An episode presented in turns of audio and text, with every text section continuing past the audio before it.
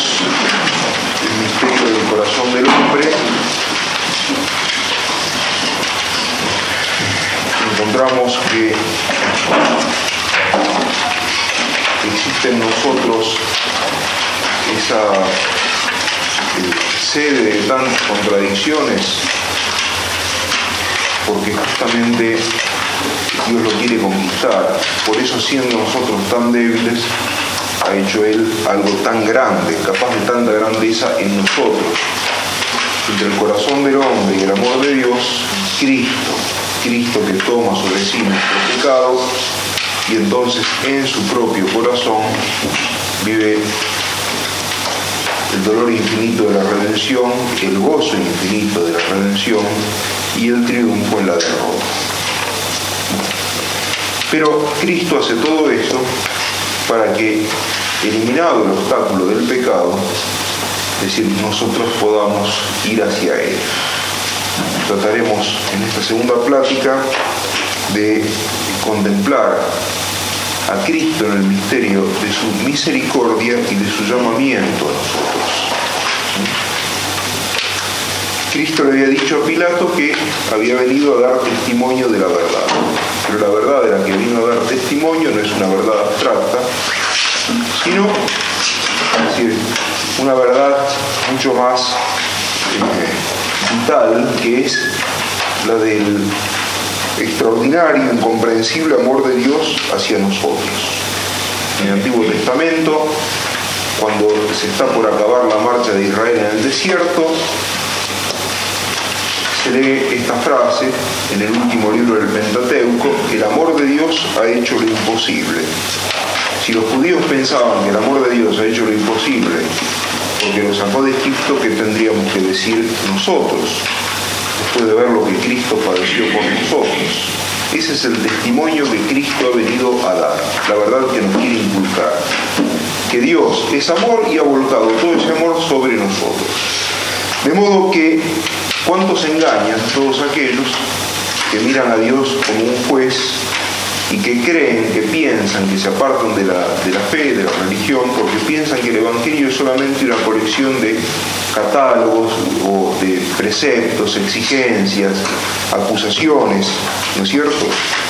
Cristo no ha venido hasta nosotros para hundirnos, para anularnos ni para derribarnos aunque nuestras culpas lo mataron a Él, Él no ha venido a presentarnos el catálogo de nuestros pecados, sino que ha venido a convencernos de que a toda, a toda costa Dios quiere ser nuestro Padre y a convencernos de otra cosa, y por eso estamos nosotros acá, a convencernos de que Dios nos quiere utilizar como instrumentos para convertir a otros en hijos y ser también el Padre de otros que ha puesto en nuestro camino.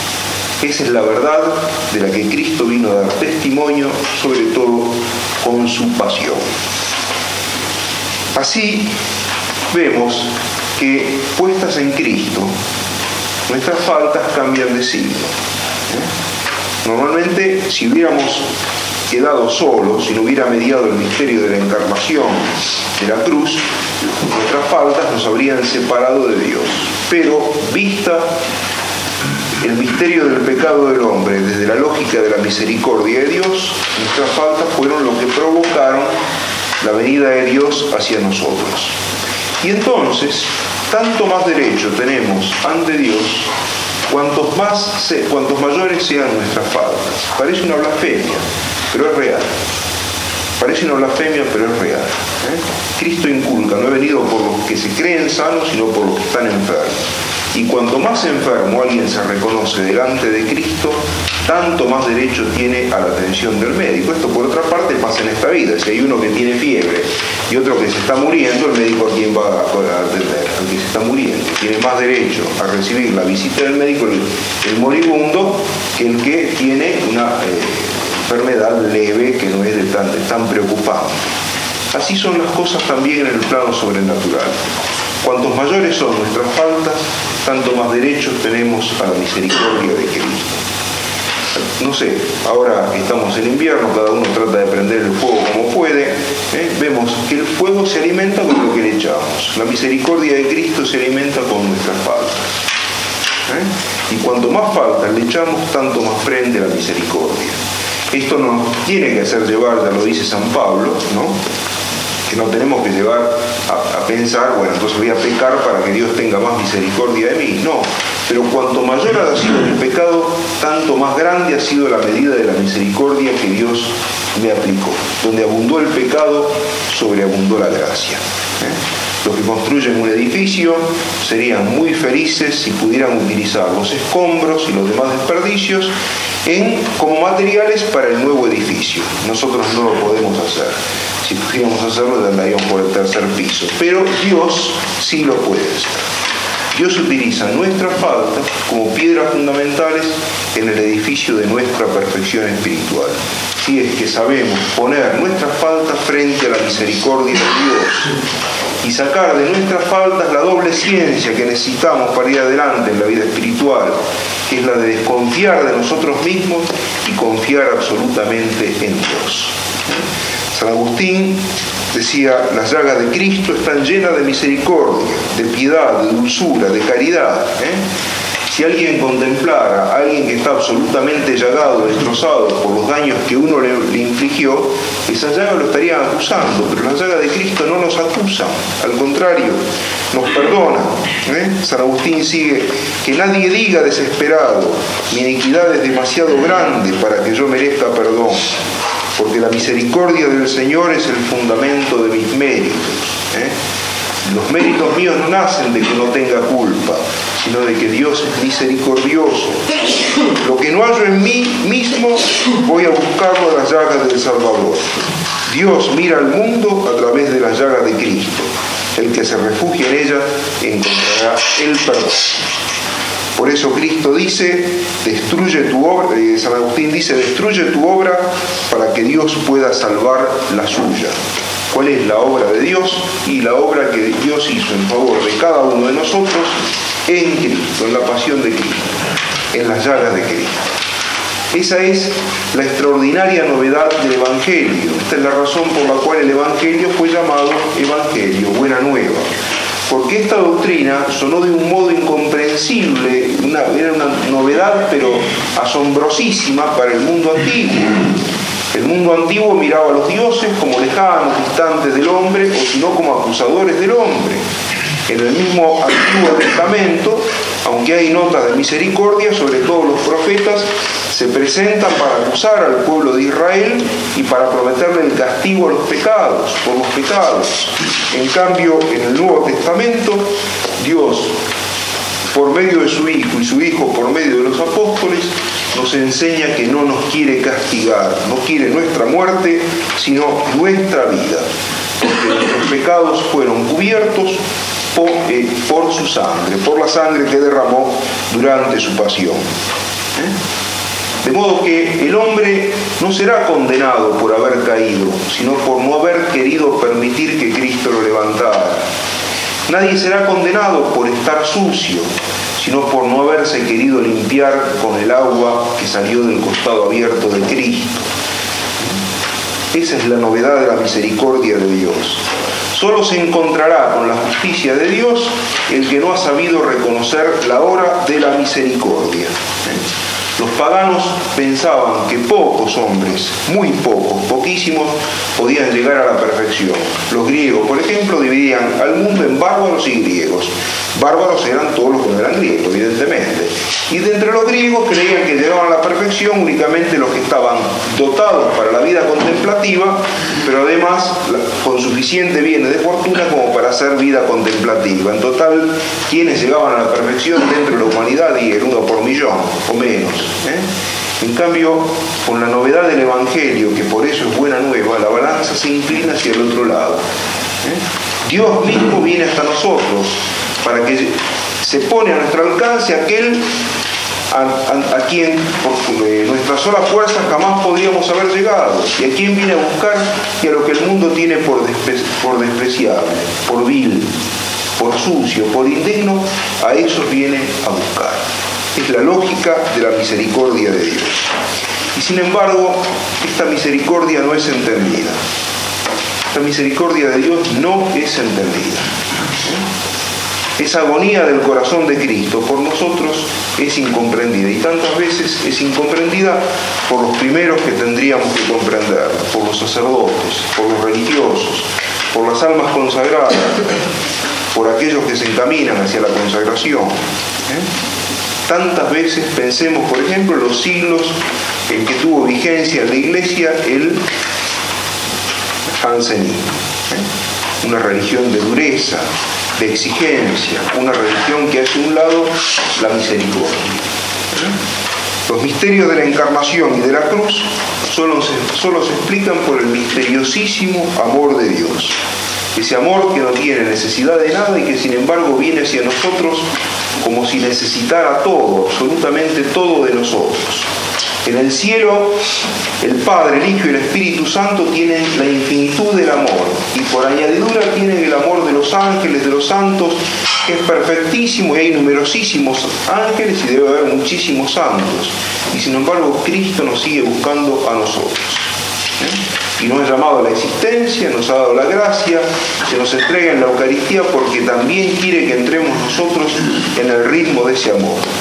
Sin embargo, aunque tanto amor hay en el cielo y nada necesita de nosotros, y es extraordinario que nos venga a buscar, ese amor no es reconocido. Ese amor no es reconocido y tantos son indiferentes ante él. ¿eh? ¿Cuál fue la gran queja de Cristo, Santa Margarita María de Alacoque? ¿Eh? En Francia, en el siglo XVII, nación cristiana, todo el mundo era cristiano y sin embargo se aparece desfigurado ante Santa Margarita María. ¿Por qué? A causa de los indiferentes, de los que lo conocían y le eran indiferentes. ¿Eh? El amor no es amado, le dice. Las almas que más torturan el corazón son las almas indiferentes. ¿eh? Esa terrible sentencia del Apocalipsis. Porque no eres frío ni caliente, te vomitaré de mi boca. Y también el Señor se queja de los que huyen de Él, ¿eh? de los que le temen, de los que lo ven como un acusador. El que ha venido como pastor para buscar la oveja perdida es objeto de temor por parte de la oveja, que huye como si en el encuentro con el pastor estuviera la perdición. Y de modo que esa agonía de Cristo en la cruz, esa agonía interna del corazón, se prolonga a lo largo de la historia porque Cristo sigue encontrando, ya no de parte de los judíos solamente, sino también de parte de los que se dicen cristianos, tanta incomprensión, oídos tan endurecidos, miradas tan obtusas ante el misterio de su misericordia, tantos indiferentes, tantos que huyen de él como si encontrarlo fuera motivo de ruina, motivo de perdición. Nosotros procedemos de esta manera porque tenemos una idea muy baja de Dios. Vivimos tan mundanizados que medimos a Dios por las criaturas. Y como las criaturas tienen una bondad limitada, finita, creemos, aunque no nos lo decimos nosotros, no, por supuesto, sabemos, sí, la cuarta vía, Dios la bondad infinita, todo lo demás, pero de hecho en la vida vivimos como si la bondad de Dios o el interés de Dios por, por nosotros o la paciencia de Dios por nosotros fueran limitados. Medimos a Dios por las criaturas y en el fondo somos los acusadores de nosotros mismos. No pensamos que Dios nos va a perdonar cualquiera han sido nuestras faltas, o que nos va a tener paciencia una y otra y otra vez. Y no es así. ¿eh? No es así. Santa Teresa cuando avanzó más en la vida de oración, en el conocimiento de Dios, se sorprendía y se repetía muchas veces, Dios mío, siempre te ofenderé como criatura y tú siempre me perdonarás como creador. ¿eh? No podemos medir la bondad de Dios por la bondad de la criatura, porque del creador a la criatura la distancia es infinita. Entonces el perdón de Dios excede al perdón que, nosotros podemos concebir infinitamente. ¿eh? Cristo es un tesoro infinito que Dios pone en favor de los hombres, en favor nuestro. Únicamente va a conocer la justicia de Dios aquel que no haya querido aprovechar las riquezas que Dios ha puesto en este tesoro, en favor de todos nosotros. Y Dios no nos ha puesto simplemente a nosotros frente a ese tesoro, sino que nos pone como dispensadores de ese tesoro. Nosotros que estamos llamados a seguir a Cristo más de cerca, somos los encargados de descubrir ese tesoro a los demás y de llevar ese tesoro a los demás. Esa es la función nuestra. Esa es la función nuestra. Cuando les preguntaban al cura brochero cómo podía hacer lo que hacía, el cura brochero siempre respondía, todo lo hago por amor al corazón de Cristo. ¿eh? El cura brochero había entendido Todo lo hago por amor al corazón de Cristo. Ese tesoro infinito que Dios pone en nuestro favor, nosotros tenemos que, en primer lugar, usufructuarlo para nosotros, en nuestro beneficio, pero en segundo lugar, acercar a los demás hacia Él y acercarlo a Él hacia los demás. Esa es, ese es el sentido de nuestro llamamiento. Ese es el sentido de nuestro llamamiento. ¿Por qué el mundo está como está?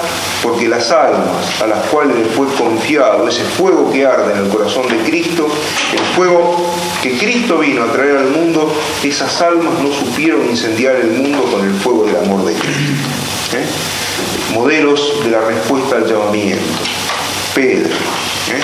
Pedro que había dicho, apártate de mí Señor porque soy un pobre pecador.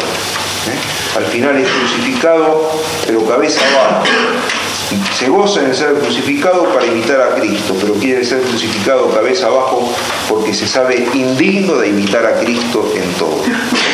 Un hombre que en el momento de la muerte se olvidaba de la misma muerte y solo pensaba en la gloria de ser imitador de Cristo, pero quería señalar que él no era digno de imitar a Cristo. ¿eh? Pablo, San Pablo, ¿eh? hacia el final de su vida, cuando tiene que defenderse ante el rey Agripa, le dice, yo permanezco firme y en la carta a los Corintios nos da un breve resumen de su vida para que veamos qué significaba que él permaneciera firme. ¿eh? La segunda epístola a los Corintios. Dice, antes bien nosotros nos recomendamos en todo como ministros de Dios. Corintios 6.4 con mucha constancia en tribulaciones, necesidades, angustias, azotes, cárceles, sediciones, fatigas, desvelos, ayunos, pureza, ciencia, paciencia, bondad en el Espíritu Santo y en caridad sincera y en la palabra de verdad, en el poder de Dios mediante las armas de la justicia, ¿eh? en gloria y en ignominia. Padece de todo de parte de los hombres y sin embargo padece firme, ¿eh? En gloria, en la bondad, en el Espíritu Santo y en la ciencia. ¿Por qué? Porque todos los padecimientos que conoce no, sirven, no le sirven para apartarlo de Cristo, sino que al contrario, lo unen cada vez más a Él. ¿eh? El mismo San Pablo dice que nos podrá apartar del amor de Cristo. San Agustín, te amo Dios mío y querría amarte más y más. Es una de las tantas frases, miles y miles de frases en que San Agustín desahoga el amor de su corazón. San Bernardo, la medida del amor es la de amar sin medida. Santa Teresa de Jesús, muero porque no muero. San Ignacio, ¿qué hice por Cristo? Estas almas entendieron el misterio del corazón de Cristo y supieron responder a su llamamiento. Descubrieron que Cristo no es un hombre nuevo, sino el hombre nuevo, el único hombre nuevo. ¿eh? Él dijo, he venido a traer vida en abundancia y la vida nueva la tiene únicamente el que sintoniza con Él. ¿eh? El que no sintoniza con Él se queda en la vetustez, se queda en el hombre viejo que se corrompe y va a la muerte sin ninguna esperanza. ¿eh? Llegar a ser nuevo significa perder el propio yo y ponerlo en Cristo. Ese signo que de modo tan insistente le presentó nuestro Señor a Santa Margarita María, querer cambiar el corazón, querer que su corazón esté en el nuestro y poner el nuestro en el suyo. ¿Qué significa eso? Que si no se da ese cambio de corazón, si nosotros permanecemos con nuestro viejo corazón y afectamos vida religiosa, caeremos en el fariseísmo. ¿eh? El padre Castellani en la de Martín Fierro dice, pues de la antigua piedad quita el fondo y deja el rito. La verdad transforma en mito y echa cáscara y follaje, infunde adentro su imagen y esto es orgullo infinito. Es el fariseísmo. El fariseo conserva la exterioridad propia de la religión, pero conserva su viejo corazón y utiliza la religión para exaltarse a sí mismo. Y esto es orgullo infinito. pobres de nosotros que ya estamos en el estado sacerdotal o los que van camino al sacerdocio, si por lo menos no comienzan, no comenzamos a cambiar nuestro corazón con el de Cristo. Cristo es el único que puede convertirnos a nosotros en nosotros mismos, es decir, hacernos parecidos a lo que Dios quiere de toda la eternidad. ¿eh? Él es la sal y la sal le da su propio sabor a cada comida. La sal hace que la carne tenga un gusto propio, la lechuga un gusto propio, la papa un gusto propio, no hace a todo igual. En cambio, cuando el hombre se aparta de Cristo, se convierte en masa y son todos absolutamente iguales. Se visten de la misma manera, todos escuchan la misma música, ven los mismos programas, leen los mismos libros, las mismas revistas, hablan de las mismas estupideces. ¿eh? Si nosotros perdemos nuestro yo porque lo ponemos en Cristo, entonces encontraremos a nuestro verdadero yo. ¿eh? El que encuentra a Cristo y el que sabe entrar en el corazón de Cristo, que para eso quiso que quedara abierto al final de su pasión, ya no puede mirarse como un hombre solitario e ineficaz, porque con Él somos otra cosa, somos parte de su cuerpo místico, con las glorias del pasado, con las promesas estupendas para el futuro y con las hazañas del presente. Solos nada valemos, pero cuando Cristo nos invita, nos recorre un estremecimiento porque entonces podemos decir con Santa Teresa, Cristo y yo somos mayoría. Y por fin, el que reconoce el misterio del corazón de Cristo, que se abre para volcar sobre nosotros toda su riqueza y se abre para que nosotros entremos en él, comienza en la tierra ya a experimentar algo de la felicidad del cielo. ¿eh? En esta vida hay muchas formas de felicidad. Existe la felicidad de los que se visten bien, la pasan bien, tienen buenos modales, visitan los lugares de moda, pero esa no es la verdadera felicidad. Normalmente detrás de toda esa cáscara hay un fondo de desesperación, hay un fondo de desesperación que no siempre está en segundo plano, sino que muchas veces aparece en primer plano en forma de neurosis, en forma de angustia, en forma de desesperación. El cristiano, como decía San Pablo, aunque conozca todas las tribulaciones del mundo, tiene una zona de su corazón, una capa de su alma en la que ya comienza a gustar la felicidad del cielo. La tierra toda nos ofrece cosas que son agradables, notables, bellas, embriagantes, pero todo el gusto de esas cosas pasa y al fin de un cierto tiempo pasamos nosotros mismos, 60, 70 años. En cambio, la felicidad del cristiano es de otra clase, de otra categoría. No pasa. Es un don de Dios enteramente gratuito. Pero es un don que Dios da a las almas que son fieles confiadas y porfiadas, fieles porque creen en el amor de Cristo, confiadas porque no solo creen en el amor de Cristo, sino que rigen su vida por esa fe, y porfiadas porque el camino de seguimiento de Cristo es duro, es largo, es penoso, pero el que tiene lo suficiente tosudez como para ir adelante donde Cristo lo quiere llevar, esas almas terminan conociendo el entronque con Cristo, el injerto con Cristo, como la, la recibe el injerto del sarmiento y comienza ya en la tierra a gozar algo de la felicidad del cielo.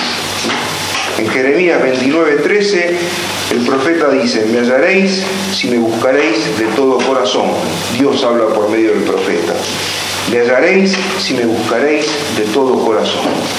El corazón de Cristo, para que lo encontremos, soportó nuestros pecados, soportó nuestra destrucción, la destrucción de nuestros pecados y mantuvo el gozo de la obediencia al Padre y de nuestra redención durante su pasión. Pero a ninguno atropella, a ninguna fuerza. El corazón de Cristo abierto delante de nosotros se propone a nuestra libertad y espera de nosotros una respuesta.